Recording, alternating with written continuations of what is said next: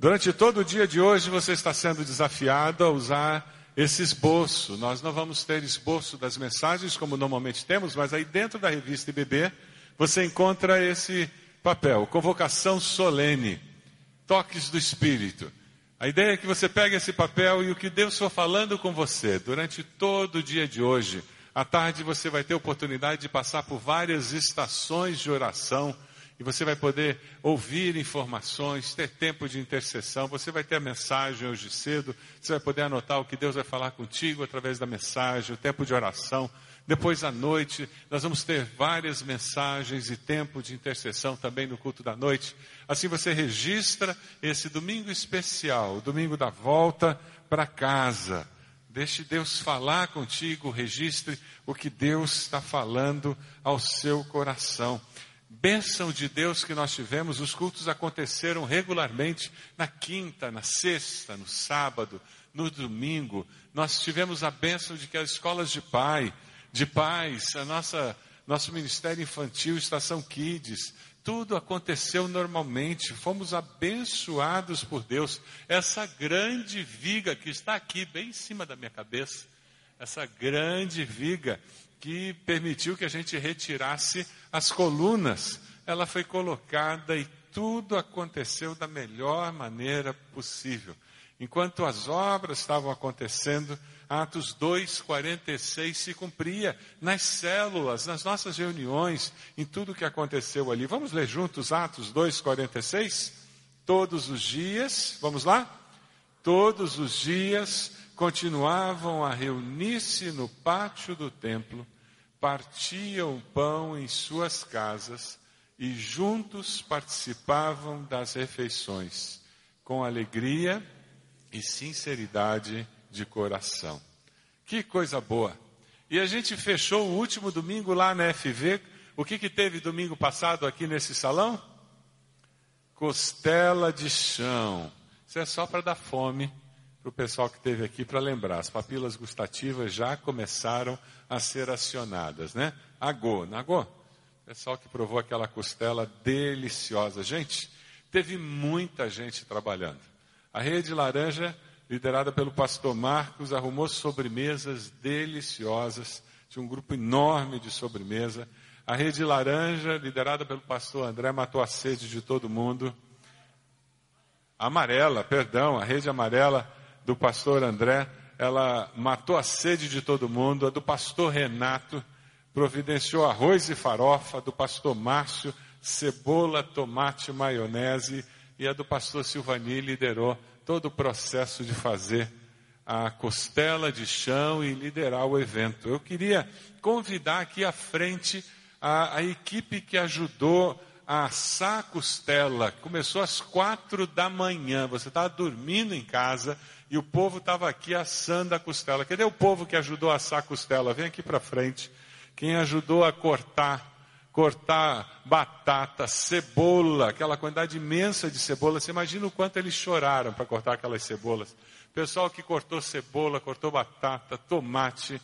Por favor, vem aqui, a turma que trabalhou, que quem ajudou a fazer sobremesa, vem aqui para frente, por favor. Pessoal que trabalhou para fazer a costela a costela fogo de chão acontecer. Ninguém trabalhou, ah, foram os anjos que fizeram. Deve ter sido isso. Quem fez arroz, por favor, pessoal, vem para frente aqui. Por favor, todo mundo. Isso, gente, saiam dos seus lugares. Por favor, vem aqui. É bom. Foi um exército que trabalhou, gente. Não, esse tipo de evento não acontece porque dois trabalham, não. Teve um exército trabalhando e fazendo acontecer aquilo que nós tivemos no domingo passado. Foi bênção de Deus. Graças a Deus por isso. Nós louvamos a Deus pela quantidade de gente. Pastor Silvani está fora num evento participando lá. Pastor André também é preletor do acampamento do Juba. Temos várias pessoas que trabalharam, que estão servindo ali no acampamento do Juba ou com filhos no acampamento do Juba. Mais alguém que está sentadinho aí, que trabalhou. Agora eu queria pedir a você que doou, porque nós conseguimos arrecadar 13.600 reais de doação para a Igreja Segura através da costela, porque tudo foi doado. Pode bater palma mesmo e louvar a Deus por isso. 13.600 reais. Porque foi tudo doado. Praticamente tudo, só um pouquinho que teve que ser comprado. Basicamente tudo foi doado. Dá até para dizer, por causa do tamanho da, da costela fogo de chão e o pouco que nós tivemos que investir comprando algumas coisas porque muita gente doou muita coisa. Se você doou uma sobremesa, doou dinheiro para comprar mantimentos, doou mantimentos, fique de pé onde você está, por favor. Eu sei que muitos daqui que trabalharam também doaram. Se você doou alguma coisa, fique de pé onde você está. Isso mesmo, coisa boa. Graças a Deus por isso. E é assim que o reino de Deus funciona. Mais alguém que doou, fique de pé onde você está. Motivo de agradecer a Deus Agora eu queria que você que está sentado bata palmas, louvando a Deus, dizendo glória a Deus. Isso é igreja. Igreja funciona assim. Você que comprou a costela, que curtiu a costela, louvado seja Deus, 10 horas da manhã, não tinha mais costela para vender. 500 convites, teve gente que veio. Alguém veio aqui e ficou sem comer costela? Levanta a mão. Olha lá, olha lá. Na próxima você vai comprar durante a semana, tá certo? Certamente. E teve muita gente que veio e voltou para casa sem comer costela porque não tinha mais. Porque 10 horas da manhã não tinha mais convite. Graças a Deus por isso. O pessoal é corajoso. Sabe o que eles estão propondo fazer, gente? Eles querem fazer costela para mil pessoas em setembro. Vai ter que dobrar a equipe que trabalha e dobrar a equipe dos que doam. Quem sabe você vai ser mais um que vai participar desse processo de doar os mantimentos, doar tudo para que nós possamos ter uma renda maior. Amém? Vamos orar agradecendo a Deus por esse momento tão gostoso de comunhão. Tivemos visitantes que nunca vieram num culto da igreja, mas para comer costela vieram. E estavam aqui, felizes da vida. Que Deus faça com que esse tempo de comunhão com o povo de Deus toque no coração deles, eles descubram que a gente é todo mundo vacinado, todo mundo simpático, querido, que o povo de Deus é querido, né? É tudo gente bonita, tudo gente feliz, gente abençoada, e quem sabe no coração deles eles vão começar a achar que vale a pena conviver com esse povo, não é mesmo? Vamos orar? Feche seus olhos. Deus querido, muito obrigado, muito obrigado mesmo por tudo que o Senhor fez no preparar da costela a fogo de chão, como o Senhor inflamou nossos corações, o número de pessoas que o Senhor levantou para trabalhar e trabalhar com alegria, dedicando da sua habilidade culinária, dedicando o seu tempo, dedicando o desejo de servir, Senhor, e como foi bom servir ao Senhor. Obrigado porque o Senhor multiplicou talentos, o Senhor multiplicou recursos e nós pudemos arrecadar esse valor para esse projeto da Igreja Segura. Louvado seja o teu nome por aqueles que doaram para que nós pudéssemos ter os mantimentos. Nós pedimos graça, bondade do Senhor sobre as suas vidas. E, ó Deus, nós pedimos que o Senhor continue nos conduzindo para que logo nós vejamos essas reformas concluídas, logo nós possamos ver todos os compromissos sanados e prossigamos, Senhor, servindo ao Senhor como igreja. Abençoa-nos, Senhor, para que nós possamos concluir essa fase em que nós estamos de fazer essas obras. Nós oramos no nome de Jesus. Amém, Senhor. Amém. Deus abençoe vocês. Muito obrigado pelo desejo de servir ao Senhor. Que coisa boa ser igreja. Que coisa boa nós nos dedicarmos ao Senhor. Abra sua Bíblia, por favor, em 2 Samuel, capítulo 24. Segundo Samuel, capítulo 24, a partir do versículo 21. Davi, ele tem uma experiência marcante com Deus, uma experiência marcante com o profeta de Deus. Ele recebe orientações, ele precisa adorar a Deus, ele precisa reparar o seu relacionamento com Deus, ele precisa caminhar e crescer na sua relação com Deus. E ele recebe a orientação que ele precisa prestar adoração ao Senhor num determinado lugar. E a partir do versículo 21, segundo Samuel, 24, a partir do versículo 21, a palavra do Senhor diz: Por, que o meu senhor e rei veio ao seu servo, diz Araúna, E Davi responde: Para comprar a sua eira e edificar nela um altar ao Senhor, para que cesse a praga no meio do povo. Araúna disse a Davi: O meu senhor e rei pode ficar com o que desejar e oferecê-lo em sacrifício. Aqui estão os bois para o holocausto, e o debulhador e o jugo dos bois para a lenha. Ó oh, rei, eu dou tudo isso a ti. E acrescentou: Que o Senhor, o teu Deus, aceite a tua oferta. Mas o rei respondeu a Araúna: Não, faço questão de pagar o preço justo.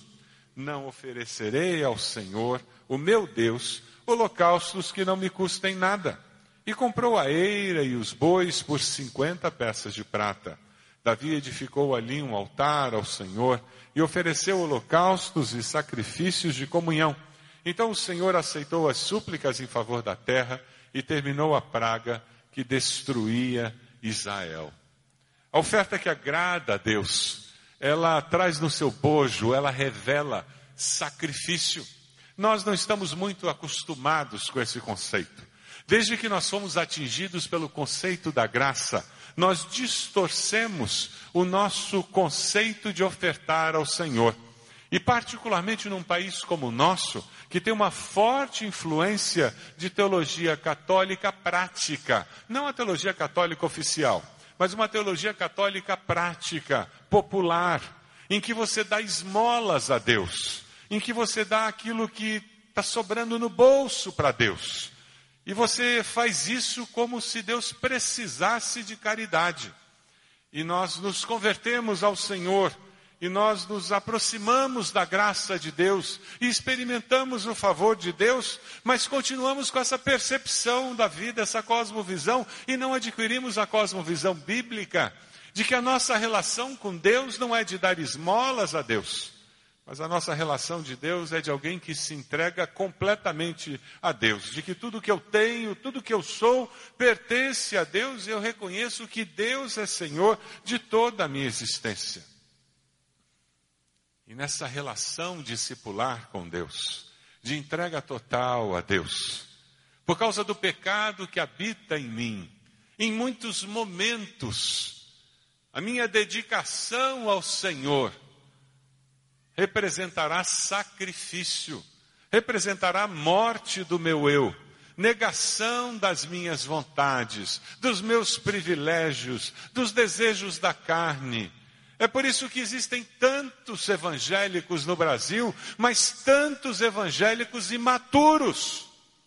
Tantas pessoas convertidas há 10, 15, 20, 40 anos, mas que se comportam como bebês espirituais, que não conhecem as Escrituras e por isso erram tanto, porque não amadurecem porque não estão dispostos a matar o eu, para que Cristo viva. Não conseguem dizer na prática, não mais eu vivo, mas Cristo vive em mim. Porque um evangelho, água com açúcar, começa a ser vivido. E infelizmente muitas vezes é pregado. O conceito de sacrifício na vida cristã não é muito popular, não ganha concurso de popularidade. Mas sem sacrifício não existe discipulado cristão. Quem não está disposto a morrer não encontra vida. Quem não está disposto a morrer não encontra a vida abundante. A oferta que agrada a Deus é aquela oferta que revela uma postura sacrificial. No versículo 24, Davi responde a Araúna, que estava disposto a dar a terra, a dar a madeira para o sacrifício, a dar o que ia ser sacrificado, e o rei prontamente poderia ter oferecido aquele sacrifício e cumprido as suas obrigações religiosas. Mas Davi entendia que a relação dele com Deus não era uma relação barata. uma relação de conveniência. Não oferecerei ao Senhor, o meu Deus, holocaustos que não me custem nada. É claro que eu não compro salvação. É claro que eu não compro o favor de Deus. Mas é claro também que porque eu sou alcançado pela graça, eu abro mão de muita coisa na minha vida. É claro que porque eu sou alcançado pela graça de Deus, eu abandono pecados, vontades, desejos e conveniências. Porque senão eu não fui alcançado pela graça. Recentemente alguém perguntava para mim, pastor, o crente perde salvação?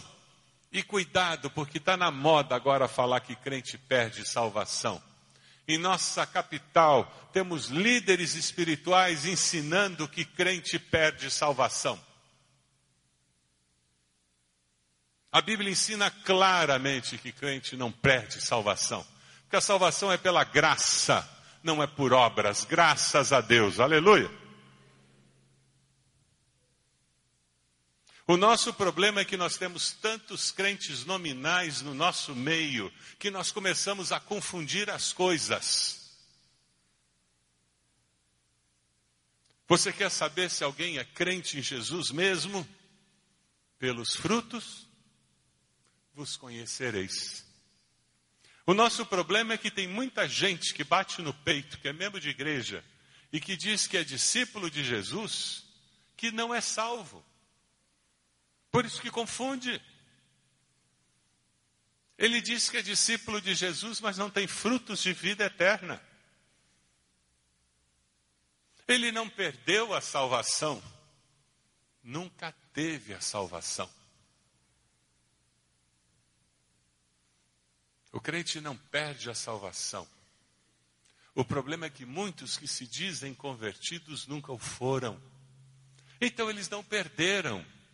Eles se afastaram do nosso meio porque nunca foram nossos.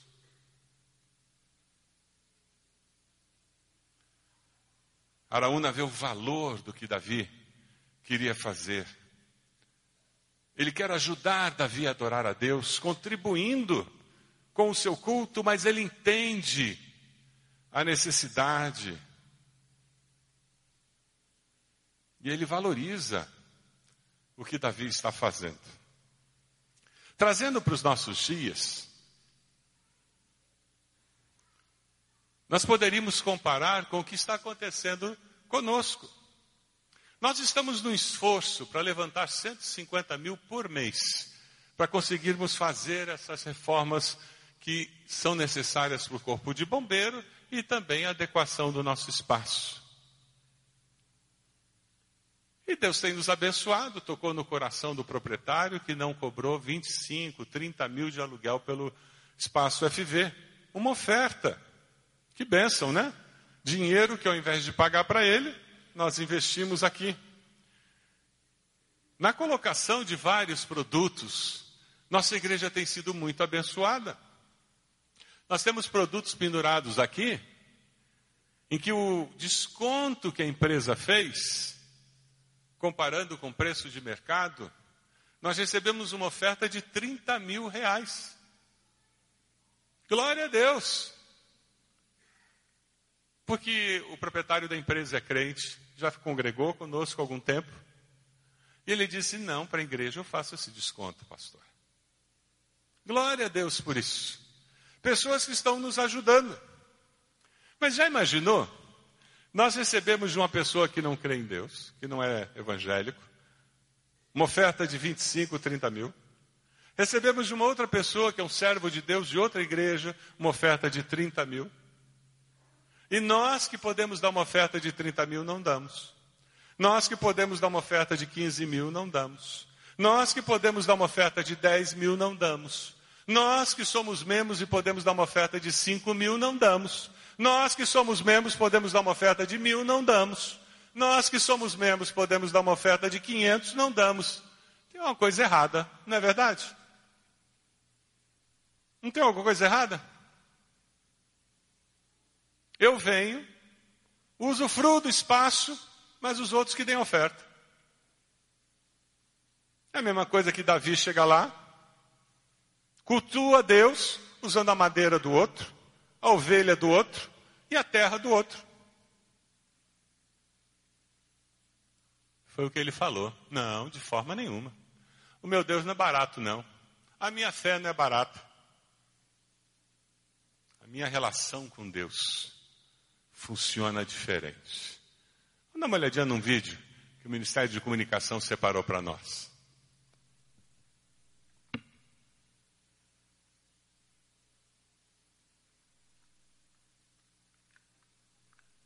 Eu ouvi dizer que muitos já o têm saudado como rei. Como rei? rei de mendigos, prostitutas e ladrões. Já vi esse tipo antes. Vão, fazem pregações, vão embora e são esquecidos. Não seja cego. A Os luz. seus seguidores crescem dia a dia. O povo o admira. E acha que ele é rei. Deixe-me adverti-los. Se este homem continuar a ameaçar a paz, culparei vocês.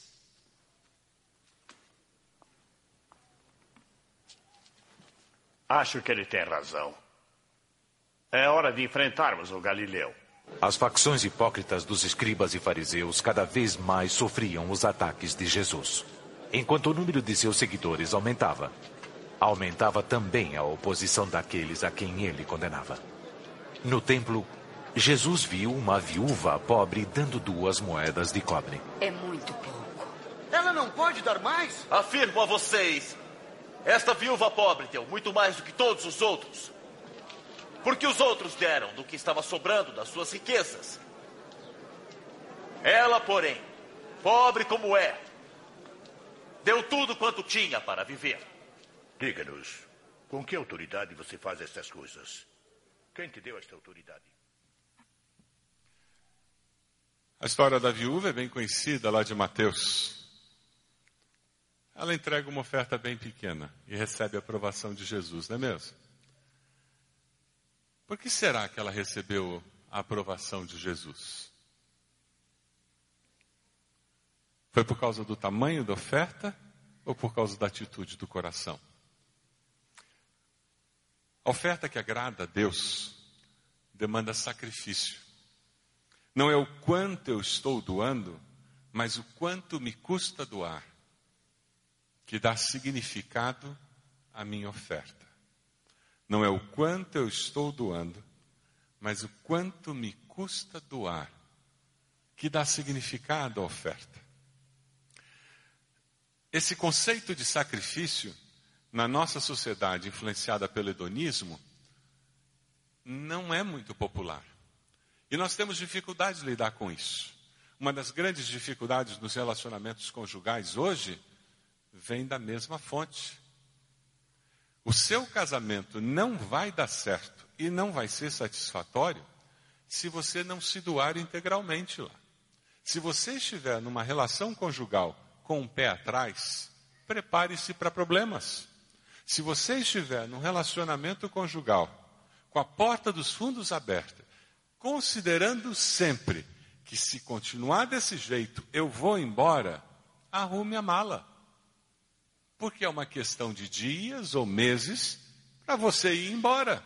Não é verdade? Agora, se a porta dos fundos foi jogada abaixo e você fechou aquela porta com tijolo, ou seja, não existe a possibilidade de divórcio, ponto final,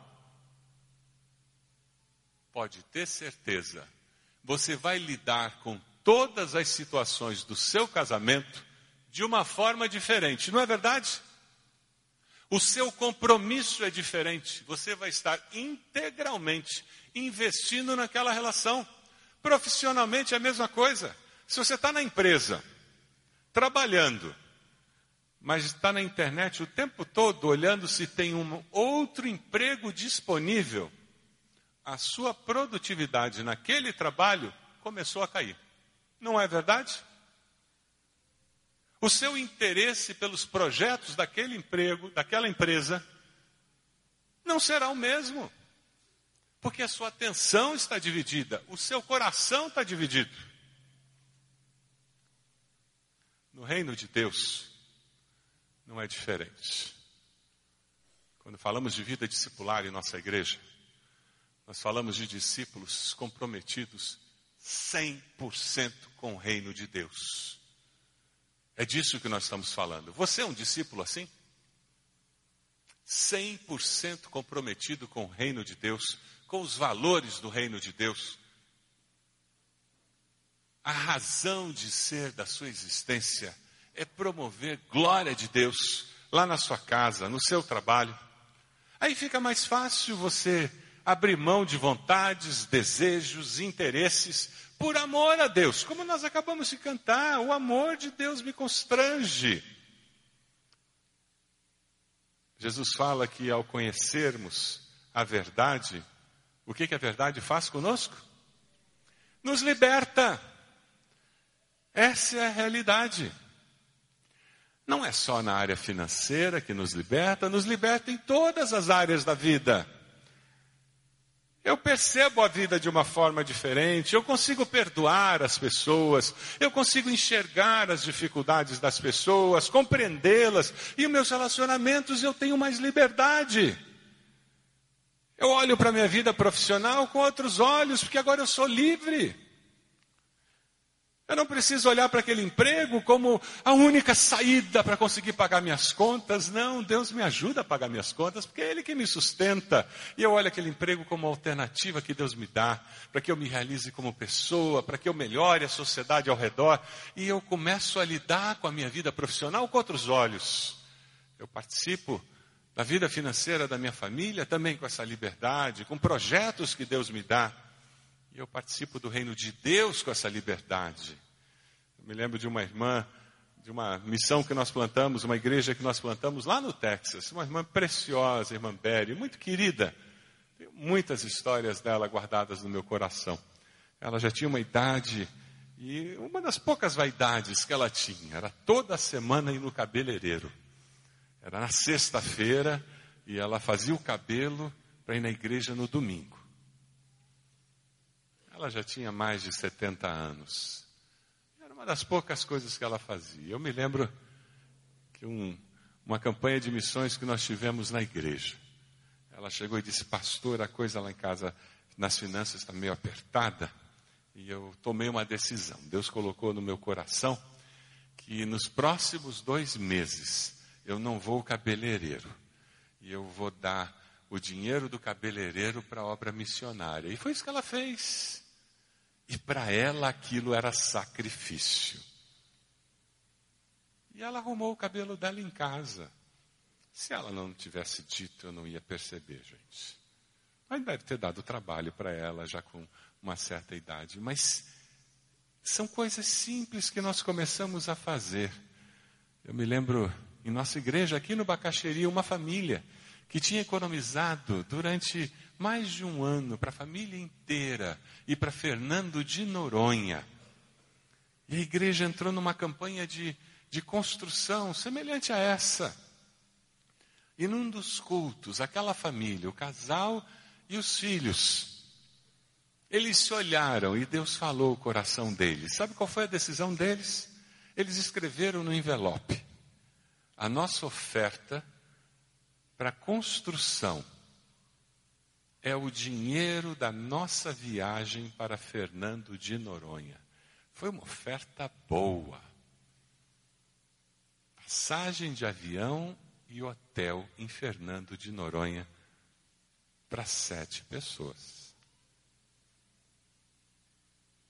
Deus colocou no coração deles quando nós compramos essa propriedade uma família de nossa igreja, no esforço para pagar a entrada. Num dos cultos, Deus tocou o coração do marido. Ele olhou para a esposa e falou o que Deus tinha falado. E ela disse: preencha o envelope.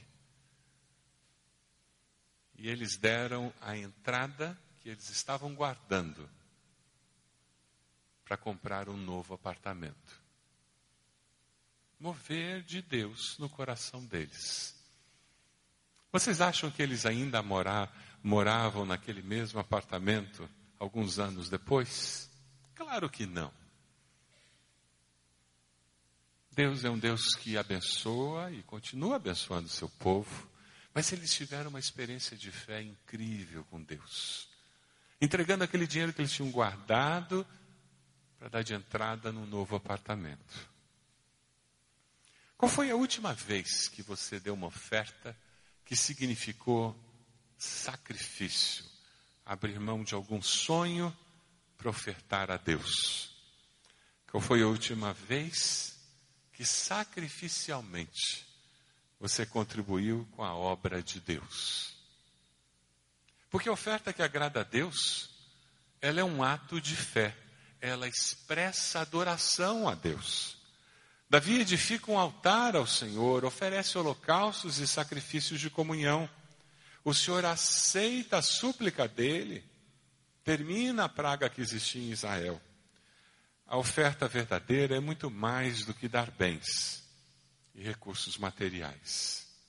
Ela é uma expressão de fé. Ofertar, assim, ele produz crescimento espiritual.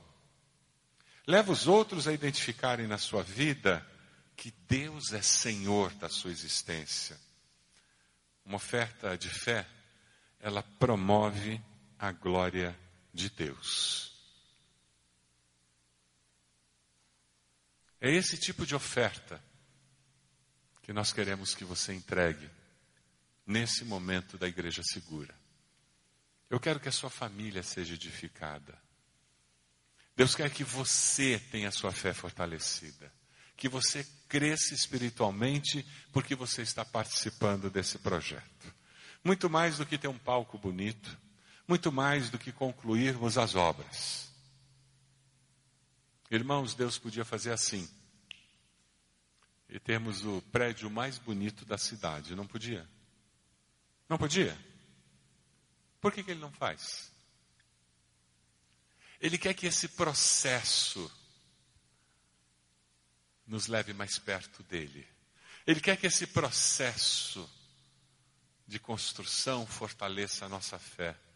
Leve os nossos pequenos grupos, as nossas células, a gastarem mais tempo orando. Ele quer fazer com que mais pessoas venham a se converter, porque nós tivemos essa experiência de fé.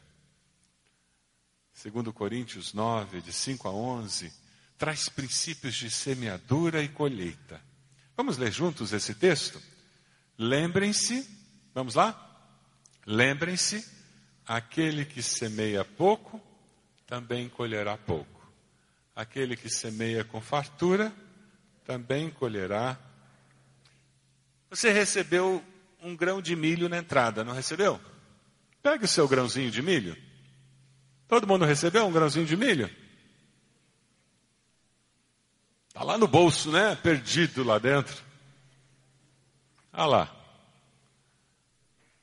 É de milho mesmo. Não é farso, não. É milho. Você sabia que leva, em média, de 115 a 135 dias para isso aqui brotar? E chega uma planta de 2 metros e 20, e a espiga nasce normalmente a um metro e dez do solo. Quantas espigas dá por pé?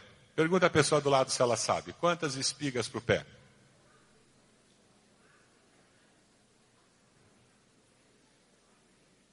Em média, uma ou duas. Se dá mais do que isso, ela fica pequena. Se tem muito espaço entre um pé e outro, pode dar mais, mas as outras espigas vão ser pequenininha.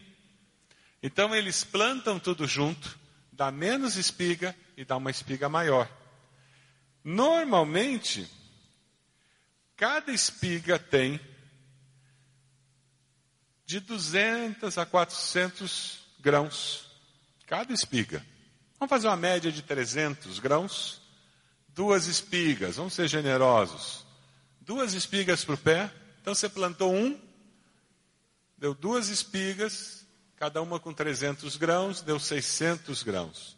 Um grão virando 600 grãos. Deus é generoso, não é?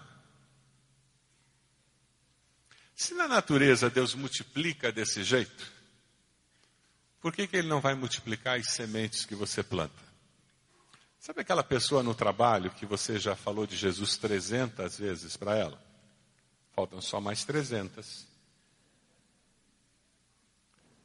Leva o pão diário para ela da próxima vez. Deixa mais um versículo. Continua semeando a palavra. Sabe aquele filho que você tem orado? Ora mais um pouquinho. Quem sabe falta mais um mês ou mais um ano para que ele volte para o Senhor. Deus vai fazer com que a semente germine. Amém? Da mesma forma, sem querer me tornar pregador da prosperidade, irmãos. Batista tem que pedir desculpa quando fala disso, né? É uma desgraça. Mas na área financeira também, graças a Deus. E eu digo isso na minha vida. Graças a Deus lá em casa, eu e a Ed temos isso muito resolvido. Como é bom ofertar. Como é bom ofertar.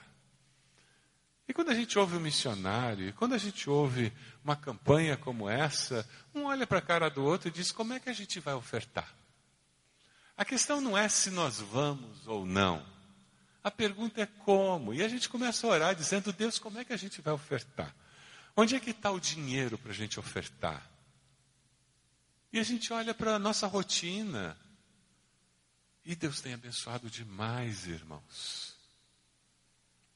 É a lei da semeadura.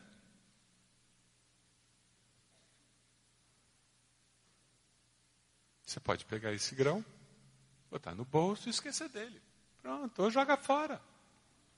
E pronto. Bobagem do pastor. Ou você pode, pela fé, pegar esse grão e experimentar a bênção de Deus. E ver como funciona. Quem sabe para você? O derramar de Deus, da bênção de Deus, não vai ser na conta bancária porque não é lá que você está precisando mais. Quem sabe o derramar da bênção de Deus vai ser na restauração de um relacionamento. Quem sabe o derramar vai ser na saúde. Quem sabe o derramar vai ser colocando fome da presença dele na tua alma, porque ela anda ressequida. E quem sabe vai ser dando mais recursos para que você possa contribuir ainda mais. Ser dizimista é um ato de fé. Ser ofertante é um ato de fé. Não, esse mês a gente não vai consertar o carro e nem pagar, pagar a conta da luz, porque tem que consertar a máquina de lavar. Porque ela quebrou. Já viu essa conversa em algum lugar? Sou familiar? Eu não vou entregar o dízimo, porque Deus não, não manda nota fiscal, não, não manda cobrador na porta, né? nem telefona. Você tem crescido na fé, aceitando desafios financeiros? Muitos anos atrás, a viúva demonstrou a sua fé em Deus. E olha que ela não era rica, hein? Mas ela demonstrou a sua fé em Deus. E a sua fidelidade e amor tem sido contada através dos séculos para a glória de Deus. Não é verdade? Muitos anos atrás, Davi demonstrou a sua fé em Deus, não foi? E ele não era pobre. A mesma coisa. E a sua fidelidade e amor tem sido contada através dos séculos para quê? para a glória de Deus. Ou seja, não é uma questão de ser rico ou ser pobre, é uma questão de atitude, de postura. Quando viemos para esse lugar, o pessoal mais antigo deve lembrar, nós tínhamos uma frase que ficava presa nas duas colunas. Alguém lembra qual era a frase? Não a mesma oferta, mas o mesmo sacrifício. Vamos dizer juntos? Não a mesma oferta, mas o mesmo sacrifício. Vamos lá de novo? Não a mesma oferta, mas o mesmo sacrifício. Faça isso com alegria, pela fé, pois Deus se agrada disso. Vamos ler juntos? Cada um dê conforme determinou em seu coração, não com pesar ou por obrigação, pois Deus ama quem dá com alegria. Nós vamos participar agora do ofertório, dedicando nossas vidas, nossos dízimos e ofertas ao Senhor. Se você pegar a revista IBB e abrir ali onde nós falamos sobre a campanha, página 4 e 5, você vai perceber o mês de maio como foi. Páginas 4 e 5. O alvo era 150, nós recebemos no mês de maio 70 mil. Chegamos quase na metade do alvo. Nós pagamos no mês de maio 140 mil, dando um déficit de 69.915. E renegociamos com os nossos credores 53.110, ou seja, nós empurramos com a barriga. Já viu isso? Nós empurramos com a barriga para o mês de junho 53 mil, além dos compromissos que já temos para junho. Nós, graças a Deus, já recebemos 70 mil. Nosso alvo, 150 mil por mês, para que possamos honrar os compromissos. Está ficando bonito, não está? É bom estarmos aqui. Mas, queridos, não será a mesma oferta para cada um.